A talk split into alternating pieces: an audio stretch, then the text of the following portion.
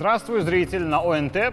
Пропаганда, хотя нас этим словом пытаются задеть, но мы продолжаем доказывать, что пропаганда может быть разной и даже такой субъективной и лофтовой. В ближайшие 20 минут мы расскажем о событиях прошедшей недели, о самом главном, но не только о нем.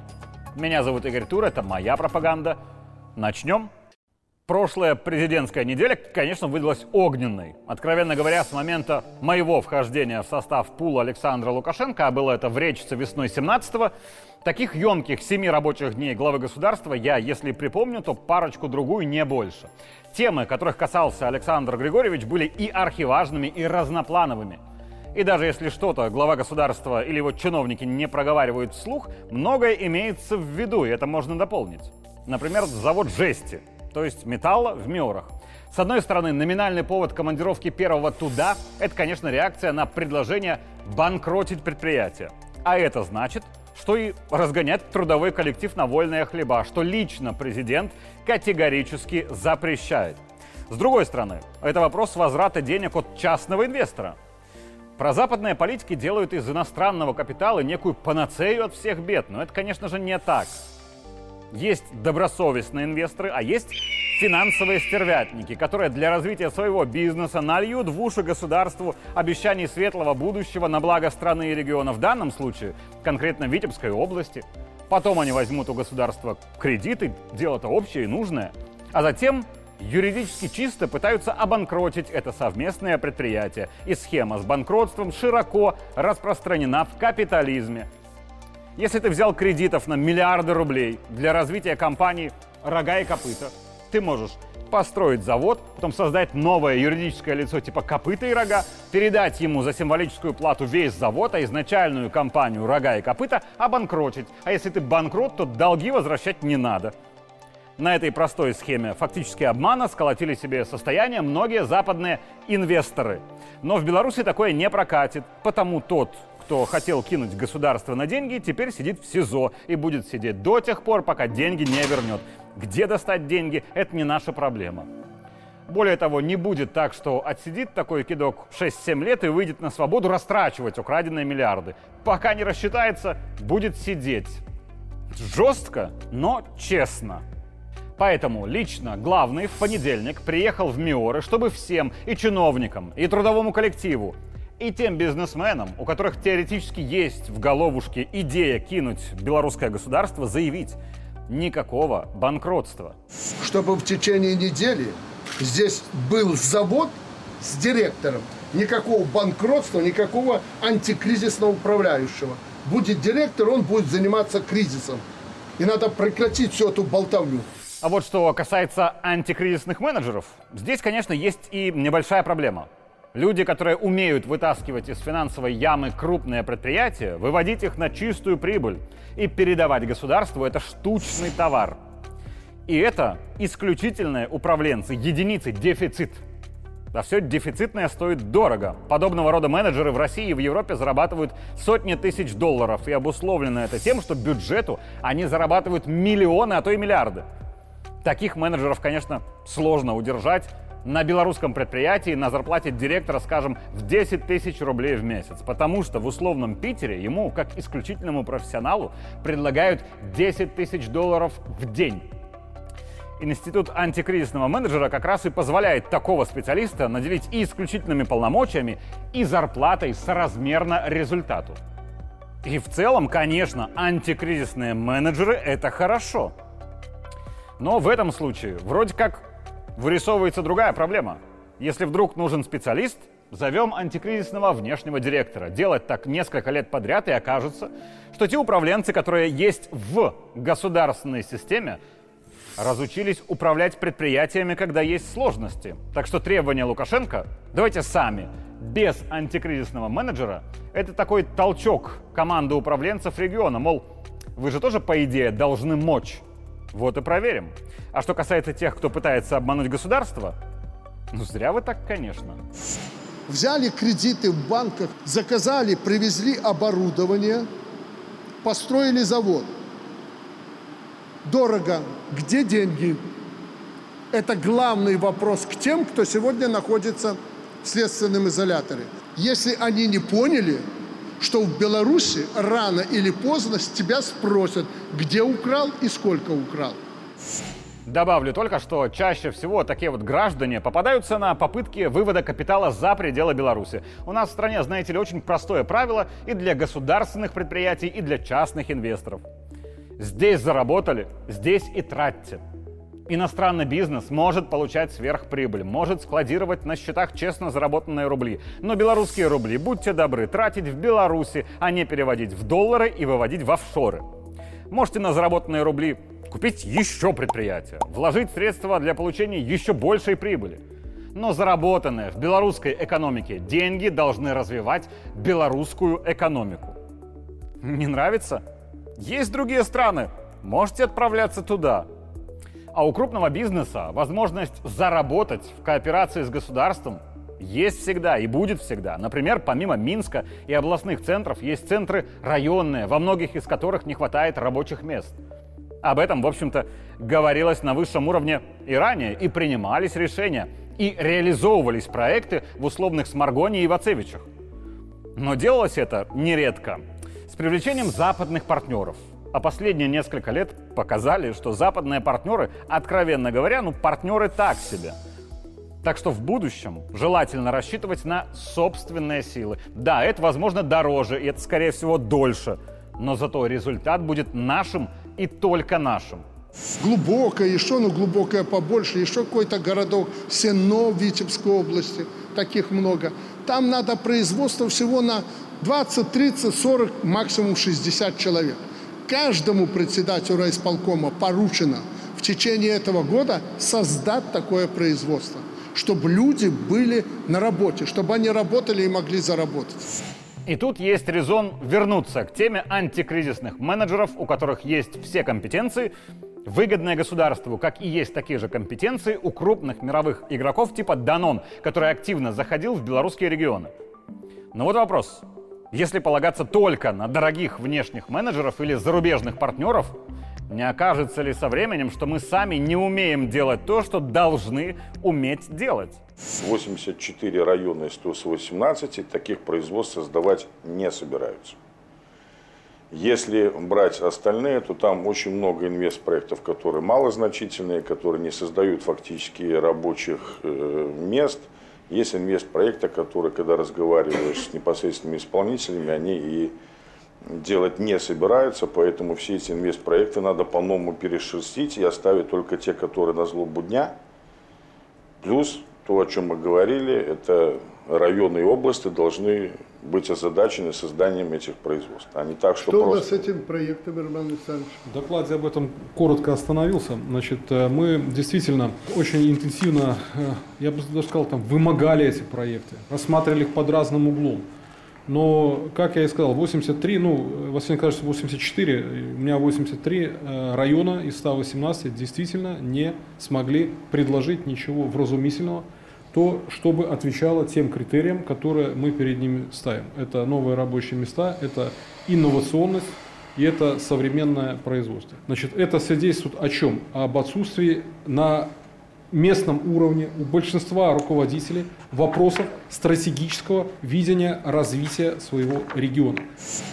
Отсутствие стратегии развития своего региона у руководителей региона. Именно отсутствие стратегии на несколько лет вперед, даже при наличии классной тактики и замечательного исполнения председателем поручений сверху, это проблема, которую надо решать.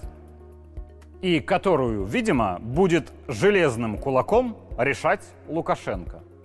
Времена поменялись. Просто делать на местах то, что сказали в области и в столице, уже не только недостаточно, но и преступно.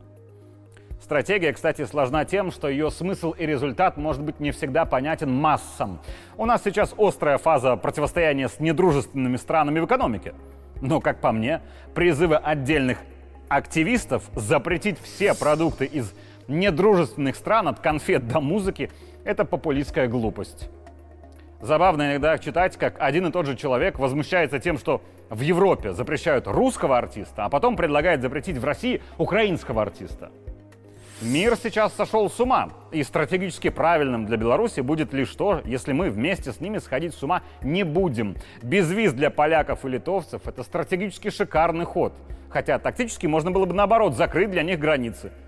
Но задача президента думать на несколько лет вперед, а не понравиться аудитории. В конце концов, для аудитории самое главное – экономический результат – даже если сама аудитория этого пока не понимает.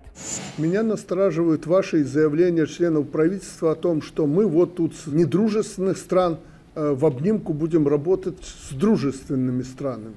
Это неправильная постановка вопроса. Нам ни в коем случае нельзя уходить с Евросоюза. Это наш ближайший сосед. Мы половину там, по-моему, работали уже по экспорту даже больше, чем в России. Это абсолютно неправильная, неприемлемая постановка вопроса. С ними надо работать. Бешенство политиков, э, оно уже уходит на задний план. Бизнес есть бизнес. И, кстати говоря, о популизме. Суть которого в том, чтобы нравиться аудитории здесь и сейчас. Ну а дальше хоть трава не расти. Знаете, что стало причиной роста популизма в мировой политике? И ровно то же самое, из чего черпает идеи, методологию и приемы западная пропаганда – без сомнения, это реклама и маркетинг. Любую гадость можно упаковать в красивую обертку и убедить аудиторию, что внутри что-то вкусное, хотя внутри гадость. Это касается и продукции, и политиков. В последнем случае, к сожалению, слишком много людей оценивают, кто что сказал из политиков, хотя это совершенно не важно, важно только то, что они сделали – Александр Лукашенко в эпоху пандемии говорил то, что думает про коронапсихоз и про надуманность паники. Это не нравилось какой-то части аудитории, вызывало возмущение.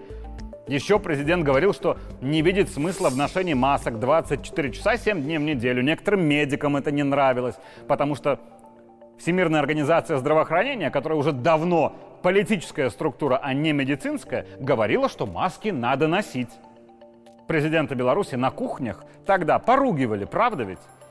Но пока Лукашенко что-то говорил, не особо обращая внимание, нравится это всем или не всем нравится, он что-то делал, и оказалось, что делал он правильно и много. А кто-то в это время просто говорил и сидел на попе ровно. И эти сидящие сейчас во всех своих бедах обвиняют почему-то спецоперацию на Украине и Путина. Хотя мы все понимаем, что инфляция в Европе к Путину имеет опосредованное отношение.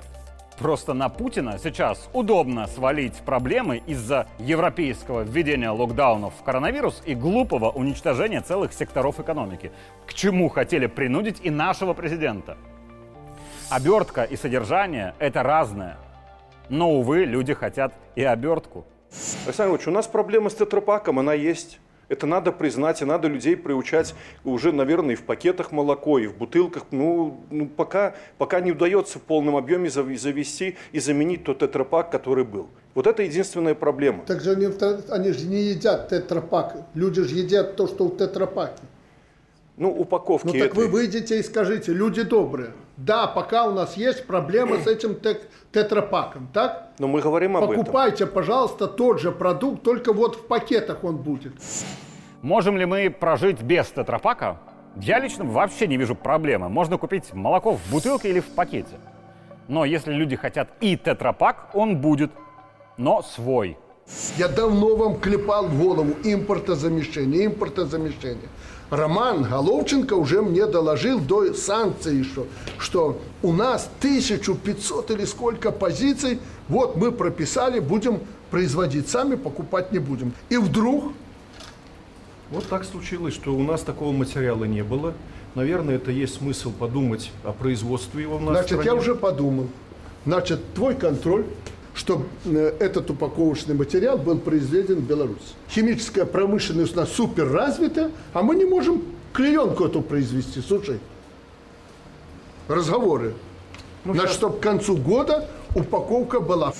Хотя, как по мне, хоть в бидончике молоко будем наливать, это не так важно. Молоко из бидончика, кстати, было вкусным. А самое вкусное молоко – это парное из ведра, когда черпаешь пол-литровой банкой или кружкой. Единственное важное в молоке – это его качество и цена, а упаковка – дело третье. Качеством Беларусь славилась всегда, а вот по ценам повышения не будет, хотя предлагают. Точнее, предлагали. Может быть, по каким-то позициям, ну, поднять Ну, цены. ты предлагаешь поднять цены на по, цены не- по некоторым позициям, Александр Ильич, не по всем, а Ну, по каким? По кефиру? По молоку на сегодняшний день. Ну, так молоко и кефир люди в основном берут, пенсионеры. Ты же экономист. Что будем делать с пенсионерами? Есть у нас деньги поднять им пенсию? Ну, конечно, нету таких объемов. Ну, так о чем мы будем забирать у людей, если уж откровенно говорить, то с учетом инфляции, ты же знаешь, у нас доходы населения. Пускай там немножко, но приседает. Да, да. И, кстати, про оценку аудитории и популярность в массах. Я только скажу, что искренне считаю губернатора Минской области Александра Турчина потрясающим менеджером. Тем более земляки же с Гродненщины. Александр Генрихович по разным причинам часто в заголовках новостей. Тут и близость его региона к столице, и в целом прогрессивность чиновника. И президент о нем говорит часто, вплоть до намеков на кандидат на преемника. А теперь вопрос аудитории. Как зовут губернатора Брестской области? У меня нет сомнений, что в целом стране его в имя и в лицо знают меньше Турчина. Но оценивать председателей облсполкомов по медийности неправильно, хотя некоторые так и делают. Оценивать нужно исключительно результат. И Юрий Витольдович Шулейко, тоже, кстати, родом с Гродненщины, результат дает. Почему Брестская область вот неплохо начала работать сейчас, особенно в этом году? Или я ошибаюсь? Так, так, так. Потому что он вот такой, знаешь, топтун. Ты у нас такой, да, цивилизованный, весь из правительства, а он топчется, топчется, но он заставляет делать главное. Хоть он и не аграрий. Хотя, конечно, правильно упаковать хороший результат – это тоже искусство, и это тоже нужно. И у нас, кажется, появилась в стране новая традиция, которая по сути своей – соревнование регионов на самый эффектный каравай. Половину мы убрали и намолотили миллион. Половину молотим. Будет полтора. Э, Будет два. Ну, вот это не твой уровень. Хотя, конечно, в этом каравае заслуга не только Турчина, как и в общереспубликанском каравае заслуга не только президента, даже не столько. И я вас уверяю, президент считает так же. Если кого-то и нужно сейчас вносить на доски почета, называть чьим-то именем улицы, возводить памятники, то это обычным людям, которые свою обычную работу выполняют с элементами героизма. Обычные герои от земли нам сейчас особо нужны. Единственное, против чего я выступаю, это памятники. Вот давайте памятник Лукашенко, Петрову, Сидорову. Слушайте, мы делаем свою работу. Какие памятники? Хотя, конечно, глава государства свою работу тоже делает хорошо, со многими элементами героизма, так что вопрос о памятнике будет еще актуален. Тогда, когда свою работу Александр Григорьевич закончит, а будет это через 10 лет или через 20, посмотрим. И в конце позволю себе о личном, но с санкцией руководителя. Сегодня, 15 августа, день рождения у моего самого преданного зрителя. У той, кто 33 мои года, всегда рядом, кто всегда находит повод мной гордиться, даже когда у меня не получается почти ничего, и перед кем я до конца жизни буду виноват за ее нервы и седые волосы августа 2020 -го. С днем рождения, мама! Я тебя очень люблю. Меня зовут Игорь Тура, это была моя пропаганда. Увидимся в следующий понедельник.